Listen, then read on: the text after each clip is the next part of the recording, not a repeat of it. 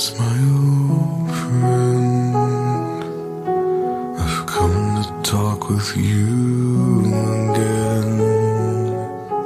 Because a vision softly creeping left its scenes while I was sleeping.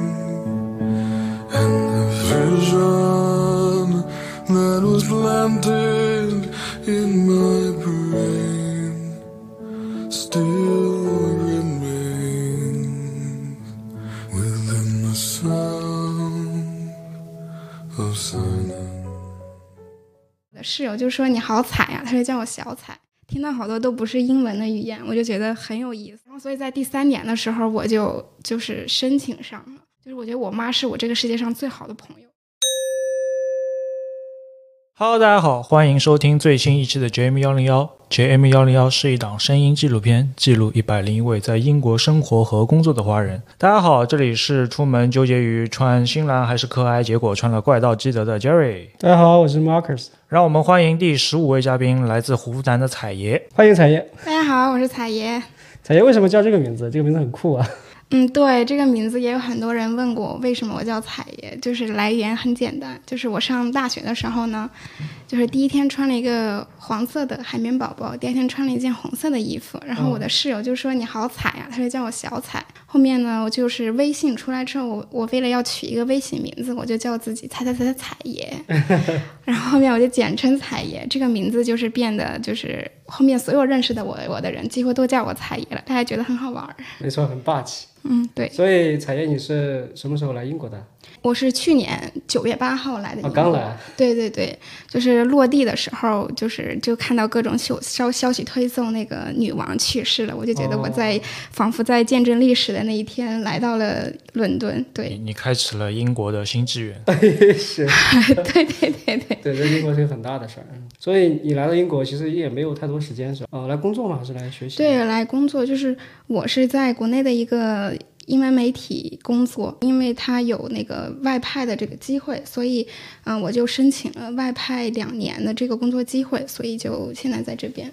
OK，嗯截止目前为止，感觉怎么样？冷不冷？冷不冷？对因为英国天气是不是经常被人 diss？嗯，我截止目前为止，我对英国的感受特别特别特别的好。哇哦，对，这就是我第一次听到有人这么说。这么正向的评价。啊，对，是的，是的，我就是好像很多人会就是抱怨伦敦的天气不好，可能天天下雨啊或者什么的。对，但我觉得，因为我来了英国之后，是我可能长这么大看到彩虹最多的时候，因为它一下雨就容易有彩虹。而且你是落飞机的时候有双彩虹。对，然后我到了之后也经常看到彩虹，所以我就一点没有被这个天气。我觉得是因为你具有一双多彩的眼吧，因为彩爷这个名字也不是白来的，你能你能注意到彩虹，我我没有没有怎么关注过彩虹这个事儿。所以，所以你的那个人生歌曲就是周杰伦的《彩虹》，是吧？还有就是对英国的这个感受还有很多啊，就是多元。哦，我就觉得，就是我刚来的时候去坐地铁也好，坐公交也好，听到好多都不是英文的语言，我就觉得很有意思。就这是一个，这是第一印象是非常的多元和不一样的一个文化吧。对，对这个我们这个词我们也经常提起，我们也之前好像从第一期就开始聊这个事儿，说这个对身对这个身材的包容，身材也是多元的，你看胖的瘦的什么样都有，对吧？对所以这个我也是深有感触的。有有别的感受吗？因为其实虽然你只待了几个月，但是毕竟对你来说都是很新鲜的经验嘛。对，嗯，其实别的感受也很多，还有一个非常明显的感受就是自由，就是怎么说呢？就是比如说一个感受，就是比如说你去坐 DLR，你去坐火车，他给他也你可能。他也不会给你做安检，可能你对刷 DLR 之前，你也可能就你不用刷那个，你就进去了。但是呢，他比如说你上车之后，他会给你检票。但是我就觉得在国内的时候，就好像经常就是就是坐地铁也好，坐火车也好，你得好像安检好多遍，就是那种感觉，就是整体的一个氛围，就感觉呃，在国内好像就是有各种条条框框，他像一个大家长一样管着你，好像你生怕。不要你有什么大的问题出现，但是这边好像就是啊，你已经是一个十八岁的成年人了，你什么都可以做，但是呢，你如果犯了错，我们就要惩罚你，就是这是一个。他他是怎么说呢？他是但是一旦抓住你这么逃票什么，就非常严重。对对对没抓你视频。那你还可能没去过乡下，乡下那边可能连连火车站连连检票口都没有，你就直接出去了。对对对对对对对，就全靠自觉这种感觉对。但我觉得很好，我其实不喜欢那样被管着的感觉。对，所以你你工作主要还是在伦敦区域吗？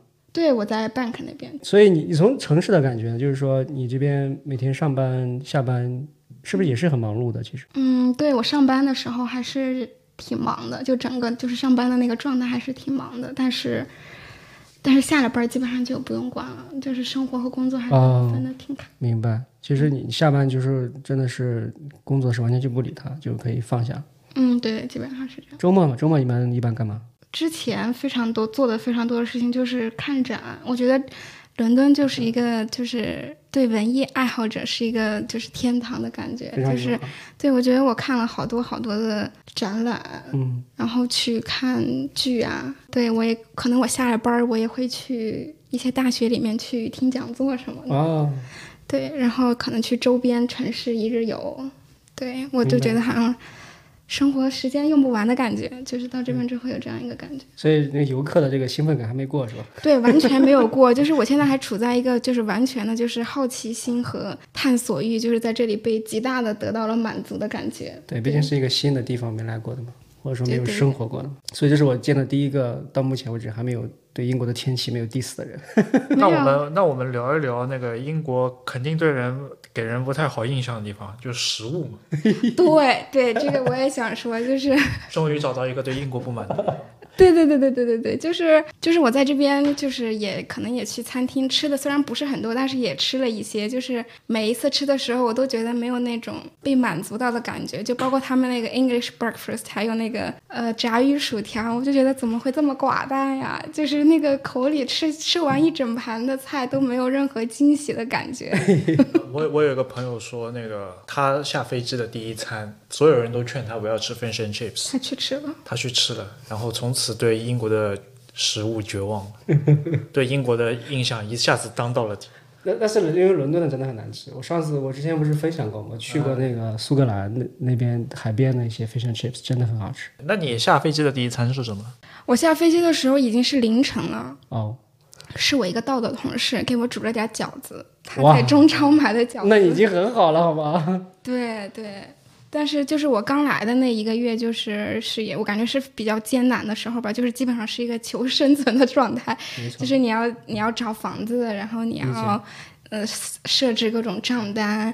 然后你要就是就是找吃的，就是那段时间就是就是汉堡啊，或者是意面啊，就是觉得怎么觉得自己好惨，就是刚刚吃完两个汉堡的人表示不知道该怎么接话。对，就披萨，就是觉得好像就应付日子一样，对对对，就是在应付。然后因为你那段时间你刚来，你也没办法自己做饭，对。所以就那段时间觉得就是特别的惨，哎，你是多长时间之后感觉自己慢慢就是 settle 下来的？两个月吧左右，没错我，才慢慢的就是开始适应，然后开始探索这个城市。前面一个月就是在一个设置，就是先是租房，我就觉得非常多吐槽的地方，就是它那个过程为什么那么漫长，然后做各种 referencing。你从中国刚来，你“漫长”这个词儿，你还还还需要很长的时间去考虑。对，就我觉得，比如说你在国内看个房，他恨不得一天带你看五套房子，他这边你可能今天你才能约到下周你还有。appointment 对吧？你没有 appointment，对对对对对，当时觉得这些人怎么这么死板的那种感觉。理解，嗯，对。没错。然后比如说你打电话设置各种账单，然后又是各种印度口音，我也有时候也听不太懂，就觉得特别崩溃。我有一段时间我感觉我要得了那个打电话恐惧症了，我觉得我一想到打电话我就害怕。然后他还要各种就是口头给你设置那种你的账号，你要把你的名字、你的住址、你的电话一个一个给你设置下来。然后我在这边我又不用英文名字，我就叫名和姓，我都得一个字母一个字母得给它拼出来。然后我的姓贺，他们又拼不对，Miss He 就天天那么喊我。对对，你不要有那么大期待值，没办法。我姓赵，他们都是赵，从来不说赵，因为他们发不出那个音嘛。所以我觉得大家刚刚来那段时间经历的事都差不多，都是说你想完全一个不同的国家跟制度文化，生活方式完全不同，那肯定有很多东西跟我们应该说不一样。我也不能说好坏，就不一样。慢慢慢慢，可能沉下心来会发现更多的东西吧。是的，蛮有意思的一件事情。你让我回想起我当时刚来的时候，也是一片乱，啥也不知道。我们聊完求生存之后，我们就可以开始聊聊谋发展。因为彩爷他是在那个媒体行业工作嘛，嗯，你方便具体聊一下，就是说，因为你在这里工作也八个月，你感觉到国内跟国外的媒体从业它有什么不一样的地方吗？嗯，我觉得你们可能对我的工作会有一些想象，就是我觉得我是在一个嗯，完全比如说在一个国外的一个媒体环境里面的工作，其实是不是这样的？就是我虽然在英国工作，但其实我对接的还是国内的工作，哦，但是可能我做的工作不同，就是我就是 cover 到国内的深夜那段时间，OK，然后我是一个编辑，所以我大多时间的工作是在发稿子，哇哦。嗯，对，哦所以其实。，Jerry 嗯。你遇到对手了，我是写稿子。的，对啊，对对对，所以可能，嗯，要说我在这边的一个工作体验，其实可能跟你们还不太一样，就是你们可能就是完全在本地的这个地方 employ，、然后在这里工作，可能你们的工作环境也是外国人也多，然后你们的工作的制度啊什么的，可能也是嗯，更偏这边一点。但我在我那个办公室，基本上还是很整个风格还是很国内的那个感觉，领导啊，一大半的同事其实也都是中国人。对，因为是外派嘛，对对对对对。嗯，对，反正最少给你一个很好的机会去认识一个新的城市，对对对，是这样的，是对，其实也挺快的，两年，你说已经八个月过去了，对啊，我有时候经常不愿意去面对这个时间已经过了八个月这件事情，觉得时间过得很快。我老想说，我来应该才半年吧。你已经很幸福了，就像你来的时候疫情已经没了，要不然的话你两年时间都是疫情，你也啥也干不了。对对对，彩爷，你对英国有什么期待值吗？未来的一年多一点的时其实我不是太敢去做那个期待和计划的一个人，就是会觉得好像就是发生了什么就是什么，就是嗯我觉得我的你可能有些东西你去许愿了，你去期待了，它也不一定就能够发生。嗯，就像我来英国之前，我对英国也没有什么太多的期待，我更多的是一种逃离，我不是。我在我原来的那个环境中，我没有觉得很快乐，然后我觉得有这样一个出来的机会，我就出来了。但是我在这八个月的时间里面，嗯，所获得的东西可能就是要很多，对比我期待的要多很多。没错，所以对你来说，来英国只是一个偶然吗？还是说它是你人生规划的一部分？它是一种偶然，就像你们，你们可能很多朋友、同事，他们都是可能从比如说高中啊、大学啊，然后读研，就是可能很早就来国外读书了，这个是在你的计划之内的事情。嗯，但是可能对我来说，我可能就是嗯，我的。大学和研究生都是在国内，然后你比如说你让我在国外来读书的话，我其实是要考虑到这个经济成本的问题的，就是不可能说那么容易我就出来，呃，国外读书或者是工作的。但是我其实是一直很想来国外看一看的。然后呢，我们单位它有这个外派的机会，所以我就连着申申请了三年。哦，然后对，然后所以在第三年的时候，我就就是申请上了。所以我不知道这个东西它到底算是我的计划内还是我的计划外，我也不知道应该怎么去但归类它你也一直。在谋求这个，对，我觉得这算是一种念念不忘必有一种回响。对执念吧，对对对，一种执念吧，啊，对对对。那么你当初为什么会选择媒体、传媒这一块儿作为你的职业职业方向，或者说是一个大学的主修方向呢？我大学的时候不是学传媒的，是学的一个叫国际文化贸易的专业。哦，啊，就算偏偏向于经济贸易一类的。当时其实还是非常有理想的，就觉得哇，你看那什么柴静啊、白岩松啊，就觉得 就是非常有新闻理想的。然后我也想去拍纪录片啊什么的。然后所以我读研的时候，我就是完全转了一个特别陌生的专业，然后我就去中传读了那个电视新闻的研究生。嗯，对，但是可能工作之后，你会发现，可能你做的东西和你那个 期待的，可能还是会有一对这个点点可能可能也不需要工作之后，因为我记得教材的第一句话就告诉了你新闻媒体的定义，然后我就对新闻媒体彻底失去了幻想。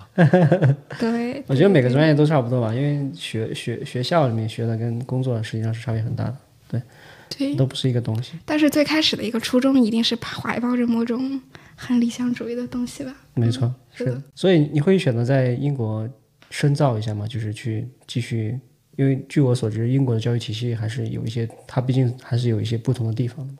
嗯，这个这个就又提到了我刚才，就是又可以回到我刚才说这八个月的时间可能带给我的一些的变化，就是。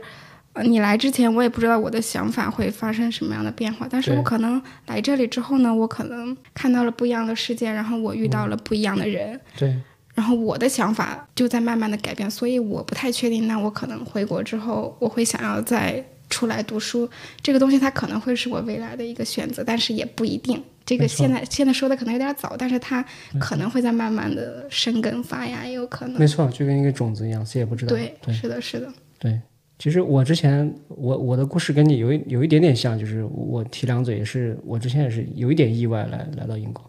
当然，虽然说之前是很早规划让孩子来读书的，小孩来读书，但是自己也是因为疫情来到这里，所以有点我也是在国内受的教育，本科研究生都在国内读的。嗯，所以有很大的冲击吧，可能跟 Jerry 他们不一样，他们这边毕竟在这读过书，我们来这儿那可能就更难融入，就差很大。反过来换一个角度，那也是更多触动，因为有很多东西彻底不一样，就完全没有经历过的东西。然后我这边也在兼职，在一边读读法律，所以就很多东西就彻底把我冲击了。我觉得完全是不一样的体系，还蛮有蛮有太多对比，就是感受更深吧，应该是。嗯，对，所以你现在就还是在对我我原来在国内是律师，然后现在在英国我在兼职读法律，但我自己在创业，我有一个创业公司，所以就是说我我我很认同你刚刚说那个点，就是说我我也不知道我们未来有什么什么规划那么大层面的东西，但是我就去体验这个不同的东西，但我不知道后来会给我种下什么种子。对对对，是这样的，是这样的。没错，那你的人生本身是那种随遇而安的人生，还是我们说一步一步有规划？因为，呃，就说说说的不太好听一点吧，湖南它不是一个教育相对来说比较发达发达的地方，所以很多人可能把去大城市念书视为第一个 milestone。如果去了北京或者上海念书的话，他们会把留在那里工作视为第二个里程碑。那对你来说，是不是有在读书的时候，是不是有类似的规划，说我一定要去北京或者上海，然后我一定要在北京或者上海扎根？嗯，我最开始的时候是没有这个想法的，但是我为什么会选择去北京呢？就是我觉得是我的性格使然，就是我觉得我好像从小就有那种对远方和对陌生的那种向往和好奇。对，所以像我其实有个姐姐的，她就是从小她就是想离家离得很近，但是我就很想很想去外面的世界去看一看，去离我的家越远越好。所以我上大学的时候，我的第一志愿是填的湖南大学，当然他没有录取上，然后我就刚好我就去了北京。嗯，然后留在北京之后呢，然后又在那边读研，然后毕业找到我现在这个单位。当时毕业的时候，也很多人想的是啊，我一定要找一个给北京户口的工作。哦，但是我当时没想的是，我一定要找一个带北京户口的工作，所以我就是找到什么工作是什么。然后现在这个单位也是所有学英语和学新闻的人，他可能也是一个很梦想的一个工作单位。然后我就进了，但是我进的时候我也不知道他给户口，反正就是，嗯，就是一个很就是很随遇而安，但是你好像又得到了你没有想到的那些东，西。因为你没有期待值比较低，所以任何都是惊喜，是吧？对我好像就没有那样的执念，但是我很多同学在找毕业工毕业找工作的时候，好像都还是奔着这个户口什么的去要留在北京当然了，当然，北京户口你开玩笑的，上海户口都不给换的。呃，对，不给换。那个我问过朋友，他说最简单的方法是你先入籍英国，然后呃通过海外杰出青年引进，我们给你北京户口，你上海户口直接拿北京户口，谁让你？别想。是 吗？对，但但这个好像也不是，我就说我一定要这个东西，没它不行了，好像也没有。嗯，明白。我一直在节目里面说的一个荒诞，因为我看到很多周围的人，他们会为了留在英国，为了一张工作签，然后会发疯发狂，然后说我一定要留下来，然后拿不到会怎么样怎么样怎么样。然后他们问我你怎么拿到，我说我其实当初也并没有想过一定要留在英国，我当初甚至都已经准备要回上海了，然后突然有了一个面试的机会，然后面完试就留下来，对我来说好像就是那么的幸运。可能有些事就是这样，你这个越求越求不得，你不求你放下了，反而就你可能更放松的去做一些眼前该做的事儿，然后呢，自然就来了一些东西，这点道理。对，可能我一直以来是一个对自己不那么自信的人，所以我对有吗？都踩爷了，我的天呐！是个爷了，所以就是也不就是好像不敢去就是期待太多的东西，所以那给我什么可能就都还挺好的。对，那但是你很喜欢，就是你很乐于去接受。对我我乐于接受任何发生在我身上的东西，就是就是我我不知道它会带给我什么。你觉得跟你从小父母对你和你姐姐的教育有关系吗？因为你刚刚有提到说，你跟你姐姐其实，走了两套完全不一样的人生。你的姐姐相当于是更加传统中国父母希望子女做的那样，就是嗯读书、工作，然后留在身边，可以时时刻刻照应着。然后你是走了一条截然相反的道路。嗯，那在你的成长过程中，你的父母对你们姐妹俩有什么样的嗯期许，或者说有什么样的要求，说一定要留在身边，或者说一你一定一定要 push 你走到远方去了？不是的，这个就要说到我的神奇的身世经历了。其实我是出生在湖南那个农村，但是那个时候就是是有计划生育的，所以我其实除了有个哥哥，还有一个姐姐，所以我从小是感受到比较严重的重男轻女的，所以我从小就有一种非常强烈的，就是自我证明的那种好强。嗯所以我就特别想证明自己，我是个还不错的人，就是你们得看得起我的那种感觉。所以我其实很好强，所以我就一直想往外走。嗯，对，怪不得我看见你那种特别的熟悉感，因为我也是老二，是吗？我们家也我是老三，啊，你还你你还有老三，你上面还有俩两，对，有个哥哥，有个姐姐。对我也是，就是人家说夹板气嘛，虽然没有那么严重，我爸我们爸妈都很爱我，但是就总感觉上面有个哥哥，我下面还有个弟弟，我们家三个儿子，嗯，所以就是一样的，我也内心有一种感觉是我要证明我自己，对对对。就是我要出去，我不想在这待，好像也不需要我，我走了也就走了，所以我是走的最远的一个。对，是的，而且因为你没有感受到偏爱，所以你就对他们也没有那么的亲近。对，有可能不对，我这个这个好像还说的也不是亲近，就是说疏离感。有有小的时候是有一点点疏离感的，嗯现在现在不会，但是小的时候是有一点点的。嗯，也没说就就是说不至于说我就离开就不行，就感觉也还 OK，可以去、可以去走。对对，而且我妈是一个很好的人，就是她一直是以把我当一个个体来对待，她不会对我有什么样的嗯苛责或者是要求，就是你成为你自己就好了。这个我觉得是受我妈也很大的鼓励吧，她对我是放养式的，而且我非常适应这种放养式的养育方式。对，没错。嗯，就是也没有遇到说，比如说考上了初中或者高中，然后说家里面啊、什么女孩儿女孩儿要还钱或者说对不要上学，吗？因为我我有看到过，对对于我来说，农村只是一个非常遥远的想象，对，嗯。我从来没有经历过什么所谓的真正正儿八经的农村生活，嗯，所以我大部分的对于农村的想象都源于电视剧。电视电影，电视剧或者知乎。OK，对我，我我我甚至可以说，那个在没有上知乎之前，我都不知道农村还有彩礼这么一说。当然，上了知乎之后，我就会看到很多，比如说伏地魔，对伏伏地魔啊、福哥魔，然后拿什么姐姐妹妹的彩礼彩礼去换哥哥弟弟的有的，有有这样的人。买房子的钱还是对对对，对对对，有这样的，但是我我家不是这样的，就是我我家就是长大之后，他们我的哥哥姐姐，我的父母其实对我还是很偏爱的，就是长大以后，他们还是给予我很多的支持的，就是我是最小的，他们就我上学的时候我也没有什么钱，然后我所有贵重的东西都是他们帮我买的，哦就是长大以后他们还是对我很好的，对，嗯，但是可能小的时候老一辈嘛，爷爷奶奶那种，他们就会稍微偏爱哥哥一点嘛，没错，对，然后能理解。嗯，对，然后我的从小也不是说因为女孩儿你就不读书，我从小虽然我爷爷奶奶他偏爱我哥，但是他包括我爷爷奶奶、我妈，他们对我一个期待就是你就去好好读书就好了，你别的别都别想，你就好好读书就好了。没错，对对对，对是这样的。没错。我觉得这个都什么年代了，但可能是以前是可能不让读书什么之类的，很早以前的事情了，都 都都九十年代已经。嗯对，这个好像对我来说有点遥远，好像也没有谁说不让女孩儿读书啊没。有没有没有，到我到我我那个八十年代都已经不是这样子。对对对，是是是，所以其实你来到英国也算是刚才说那 Jerry 刚问的，就是算是我觉得不算偶然吧，就反正你在你一直在求这个事儿，但是突然一下就成了，然后你就来了。对，就像他说的，就是念念不忘必有回响吧嗯，我觉得是这样的。对可可能对你来说，就是英国它不不见得是个必选项，但是出来它是一个必选项。是的，只要是远方，它就是我。只要任何一个国家，它是一个远方，我就我就会去。我可能不来英国，那我可能也去美国，或者是怎么样的。对，已经半个地球了。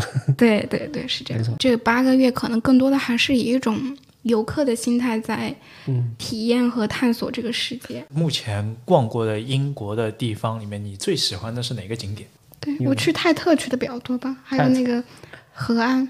嗯，就是我我就有那个 modern 那个吗？还是对 Tate Modern 那个，对我就好像还蛮喜欢那个。我有一个，我想说一个，就是有有一天早上，我七点多我就起来了，然后那天阳光特别的明媚，就去泰特看了一个展。看完展走出来呢，我就看到河边的人坐在河边，在那里吃喝咖啡，然后有人在那里唱歌，然后有人在做那种彩色的泡泡，然后有人在 河边牵手散步。然后我就觉得那一刻，我就觉得特别的快乐，觉得那一天就特别的轻盈。然后我后来又去博罗市场吃了个中饭，就就那种游荡的感觉让我很喜欢。对，对，有一种就是毫无目的的看着发生的事情。对我可能并没有说特别喜欢某一个地方，就是看就是整个城市的那个氛围，看到街上。种感觉。对，就是那种感觉，就是整个城市那种非常生动的，然后活泼的，然后那种又有点浪漫的那种感觉，让我很喜欢。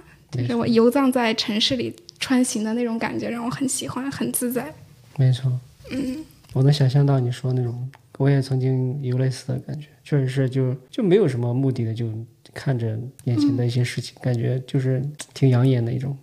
对对，就是所以，如果我可能有机会的，我也应该去乡下住个一两天。其实我也去了不少城市，去了那个 Brighton 啊，还有啊，那 Canterbury 啊都算是比较大的，最少是比较大的乡下，哦，那坎坎坎特伯雷算吗？坎特伯雷也也算算是个乡下。那我就是去的都是一些景点，就是镇就是很小的村子，那种小镇，啥也没有，就是个村子，一个教堂，然后一个小咖啡厅，一个酒吧，嗯很小很小，可能不超过几百户那种。那我应该会很喜欢。就我现在就是一个游客，我就是一日游那种，天天就这样。对，挺好。所以，因为你以游客的心态去逛很多地方，你你的眼眼睛会发亮嘛。嗯，就是我可能更喜欢那种在一个地方就是待着发会儿呆，我觉得那样就是是就那种带给你的那种感受非常的重要。没错，我就在我就坐在街边看人走路，我就也挺开心的，就那样。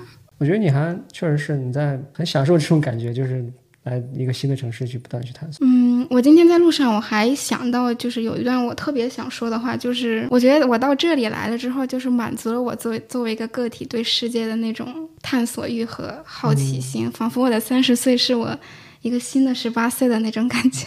对，没错，嗯，一切都感觉从零开始一下。这主要还是就是说，嗯，跟你原来的生活的体验完全不同嘛，是吧？对，就是对这种不同，就是你比如说在国内的时候，我就仿佛就是我觉得国内还是那种感觉，就是大家都在追求一种标准，就是说你比如到三十岁了，你要考一个体制内的工作，对吧？你要挣的差不多还行，嗯，你要结婚成家。就是你好像在你要你要能力还还挺好的，就是我感觉把我放在任何一个坐标里，我都是一个 loser 的那种感觉。我仿佛听到了我妈在跟我做节目。对我，但是我在国内的时候，有很长一段时间是处在这样一种心态下的，就是你们要的那个标准我也够不上，但是我也没找着出路，就是我非常不喜欢那种感觉。但是到这边之后，我就仿佛感受到了一种。不被评判的自由，就是是啊，我就是这样的，然后我也挺好的，我觉得我挺快乐的，就这种感觉。够了，是吧？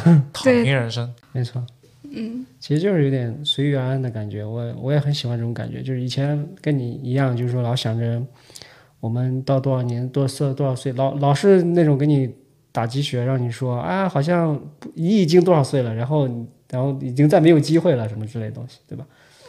然后，但是其实你真正放下来，年龄本来就是一个假东西嘛，你任何时间都可以做任何事儿，只要你喜欢。其实我我我们来英国都经历过类似的情况嘛，类类似的经历吧，就是感觉从游客的那种感觉，慢慢慢慢变成，嗯，慢慢慢慢对很多东西开始视而不见了，看多了，然后但慢慢也就就是感觉就是说，就是你就怎么说呢？你就觉得它是自然而然发生的，你觉得你也不会认为它是很新奇的。但慢慢你也就看不到很多有意思的事情。今天上午还在跟我太太说，你大英博物馆就在就在旁边，你为啥不去？就你现在也不想去了，你在中国老想去，等你搬到旁边之后，你就是你住的不远，你可以机唾手可得的时候，你也就不想去了。所以可能环境它会改变一个人的心态，就是你像北京，我觉得它也是一个大城市，超大城市好吗？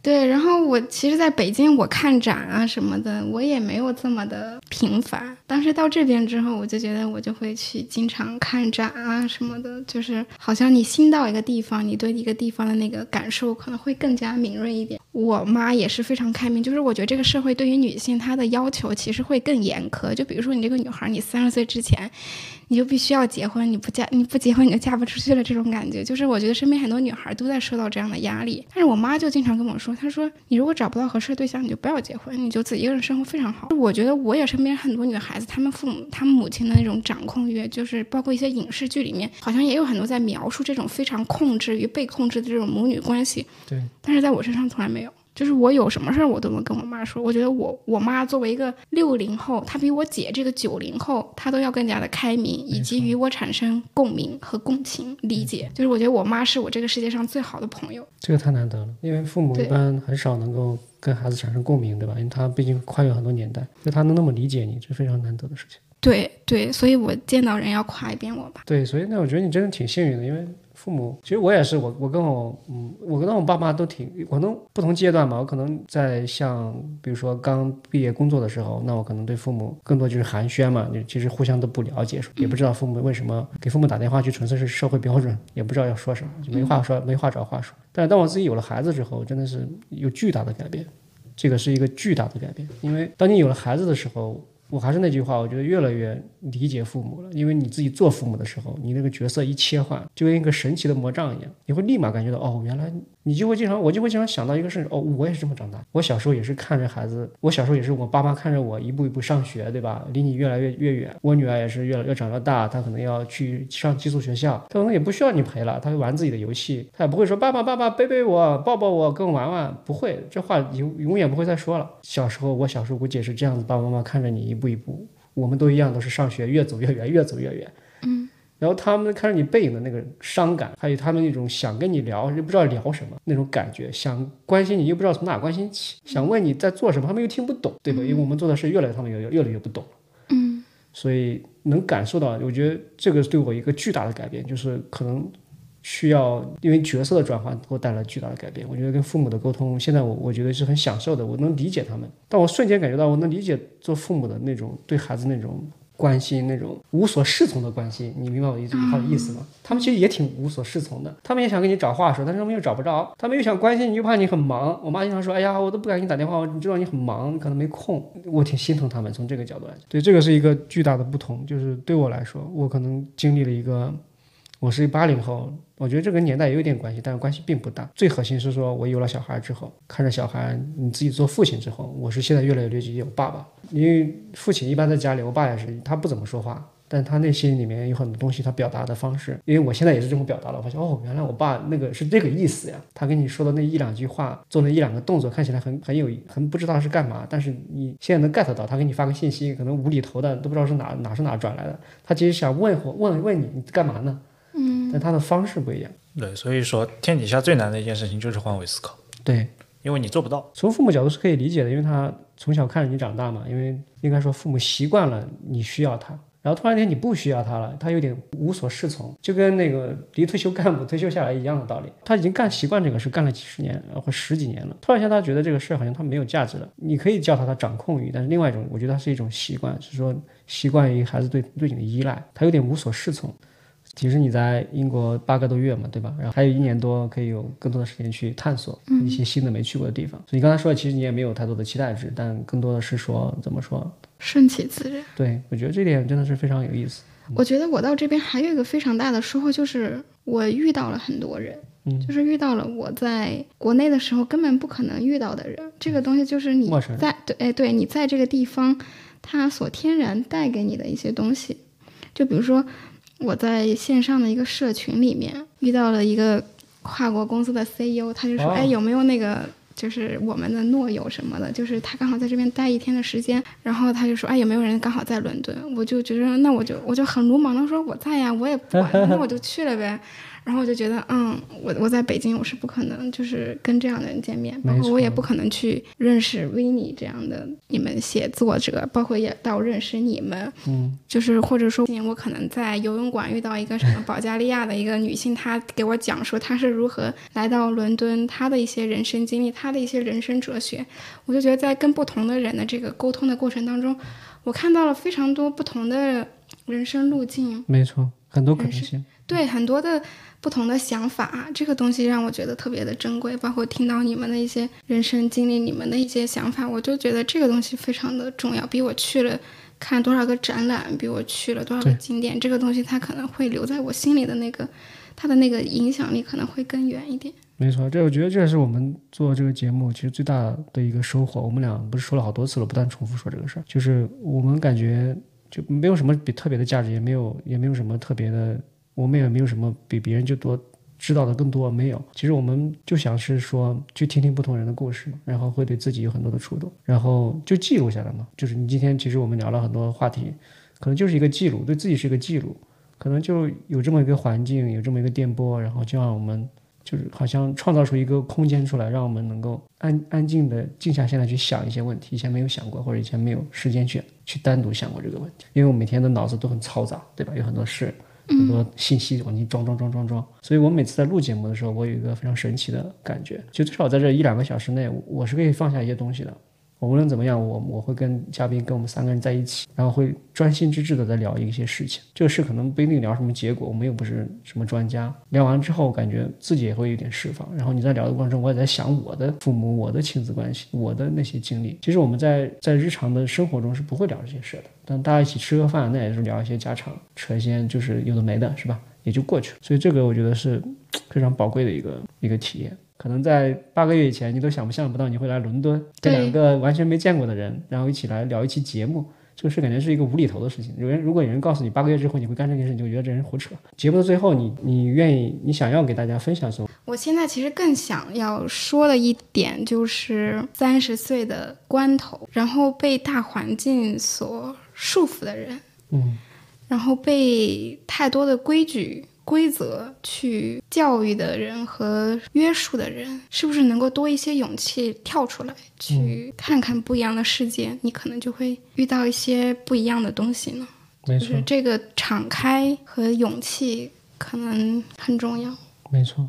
所以觉得还还是要自己去感受一下，对吧？我觉得就是有勇气去做一个不同的人吧，有勇去去有勇气去跳出所有人为你设定的那个标准，而更多的去想我想做什么。嗯，就不要去被所有一个统一的社会的标准去约束。这个东西它虽然它当然是非常需要勇气的，但是我对我自己说，也对所有可能有相同困惑的人来说，就是能够多一些勇气去做一个不一样的人。非常感谢彩爷的分享。其实我们在做那个第一期回顾节目的时候，马老师就说我们要采访一个完全的陌生人，然后彩爷就是那个对我们来说完全陌生的人。但在这么长的关于彩爷的分享和探讨过程中，我们其实可以看到，对于很多人来说的普通人如何通过自己的韧性，通过自己的勇气来走出一条不太像他人生规划中所走的那条路。那么，我们也希望我们的听众可以像彩爷一样。有勇气走出自己的舒适圈，然后去感受更加五彩缤纷的世界。也希望彩爷能够呃用接下来能够确定的在伦敦的十六个月去感受更加五彩缤纷的伦敦生活。谢谢大家。节目的最后，我们就通过一段音乐来结束我们的采访。好的，好的，谢谢大家，拜拜喽。谢谢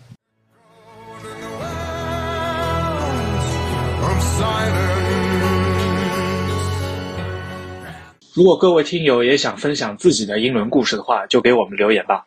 我们背了好久，就等你们动人的故事了。JM 幺零幺在一百零一个故事里照见自己，回观世界。